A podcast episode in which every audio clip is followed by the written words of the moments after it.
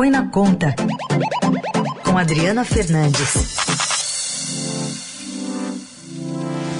Bom dia, Adriana. Bom dia, Carol, Heisen, bom dia, ouvintes, nessa segunda-feira. Bom, a gente está começando esse mês de maio com é, um cenário cada vez mais nítido, né, do que deve rolar nas eleições, nas urnas eleitorais, com as candidaturas começando a se desenrolar. E, por outro lado, quem tem a caneta também agindo, pensando só em outubro. Queria que você apresentasse para a gente esse panorama com perspectiva também econômica, Adri. Bom, Carol, no final de semana, o ex-presidente Luiz Inácio Lula da Silva lançou a sua candidatura com o ex-governador Geraldo Alckmin como vice e tocou num ponto que eles apostam vai ser a grande, é, contra, o grande contraponto ao presidente Jair Bolsonaro, que é o aumento da caristia, da inflação, dos juros altos, como Heisen há pouco comentou, é a economia real. Ele falava sobre uma matéria do Jornal Estado de São Paulo, que, com, que coloca uh, como o desarranjo que faz essa inflação de preços para os empresários e para nós, pessoas físicas. No caso, o governo ele está fazendo esse contraponto e volta essa semana. Tenho dois temas muito caros, que é a alta da tarifa de energia elétrica, que em alguns estados supera 20%, reajuste autorizado, e claro, o preço dos combustíveis. O presidente Jair Bolsonaro criticou na semana passada e colocou a sua equipe para estudar novas medidas, principalmente é, para os seus apoiadores, que são os caminhoneiros autônomos. Eles pretendem mudar uma regra, é, transferir o risco é, do frete, do afretamento para o comprador final, ou seja, a variação, a volatilidade de preços durante o transporte. Esse é um ponto específico, mas o certo é que o governo está preocupado com esses dois assuntos, Raíssa e Carol. Então, agora essa conta, se não chega agora no ano eleitoral, chega com força logo depois, que se pá, que as urnas são fechadas, né?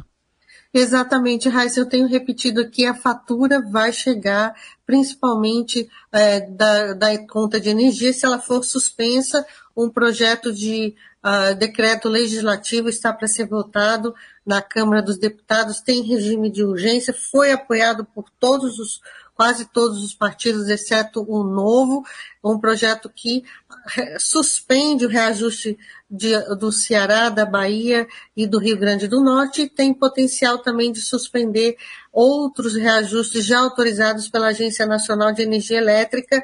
Essa é uma medida que no curto prazo parece boa para, os, para todos os consumidores de energia, mas é claro que a conta vai aparecer uma hora e com certeza em 2023 se, se for levado a cabo. Hum. E, e, essa é a tendência, né, Adri? Daqui para frente, muitas medidas populistas?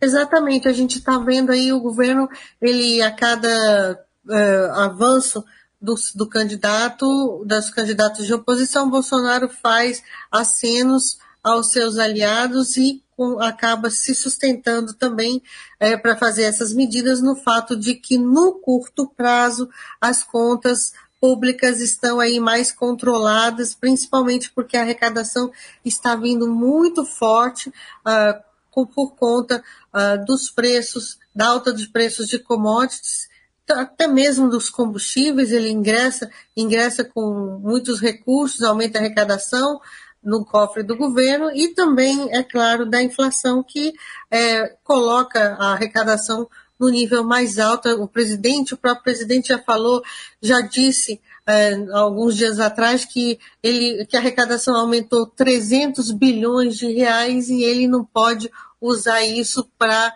aumentar gastos. Então você vê que se não tivesse o teto de gastos, a regra que limita o crescimento das despesas, estaríamos vendo aí um aumento também ainda mais forte de, de, de gastos né, eleitorais.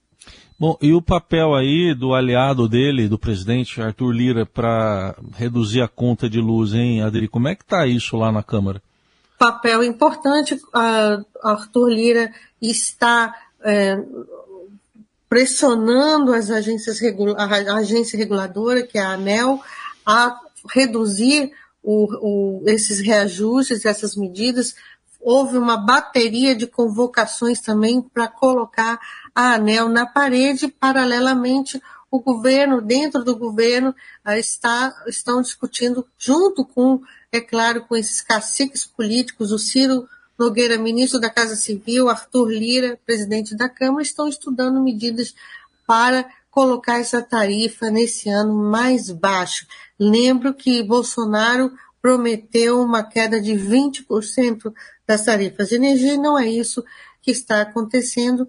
Essa, essas tarifas, como disse, estão em média 18, 20% mais cara. Temos daqui agora em maio uma tarifa muito importante, eu vou colocar aqui, que é a tarifa de Minas, de, Minas Gerais, da CEMIG, um colégio eleitoral importantíssimo e na política todo mundo sabe aqui esse aumento de energia, de, de combustível é querer, é, é, é, é senha para pedir para perder a eleição. E vem a reboque daquela discussão da semana passada, né? Que o presidente Bolsonaro de novo reclamou da Petrobras, assunto que a gente tratou aqui. É, é tudo mesmo pacote, né, Adri? Exatamente. São dois temas, combustível e energia, que incomodam muito o presidente e também os seus aliados que vão buscar a reeleição e que estão colocando as suas fichas na, na possibilidade de vitória de Bolsonaro para que ele possa uh, reverter essa distância que tem do ex-presidente Luiz Inácio Lula da Silva nas pesquisas. A confiança uh, tem aumentado, pelo menos no discurso uh, público deles, e estão, estão usando tudo que podem, né? E essa, essa questão da energia, mesmo que o projeto não vá à votação, porque se for a votação vai ser aprovado por todos os partidos, a intenção é buscar uma saída para reduzir. E como disse o Heisen, se, se for a reduzir, alongar esse, esse reajuste, a conta vai vir em 2023. Fora isso, tem outras medidas que estão sendo estudadas, são medidas técnicas, Heisen, que Carol, entre elas antecipar a renovação de contratos de usinas de energia elétrica. Essa antecipação pode o, o que seria pago né, de outorga para a União, repassado para a CDE, que é um fundo que pode aí ajudar um fundo do setor e que tem uh, que, que é financia, financia, políticas públicas, se esse for, fundo for recheado com recursos, a, a tarifa pode diminuir. Então, são medidas aí que a gente já viu no passado para reduzir a tarifa de energia na marra. Muito bem, essa é a Adriana Fernandes, de volta aqui na quarta-feira, no Jornal Dourado, atualizando também essas negociações, esses trâmites. Obrigada, Adri. Bo, é, bom dia, boa, até quarta-feira, Raíssa e Carol, ouvintes da Rádio Dourado.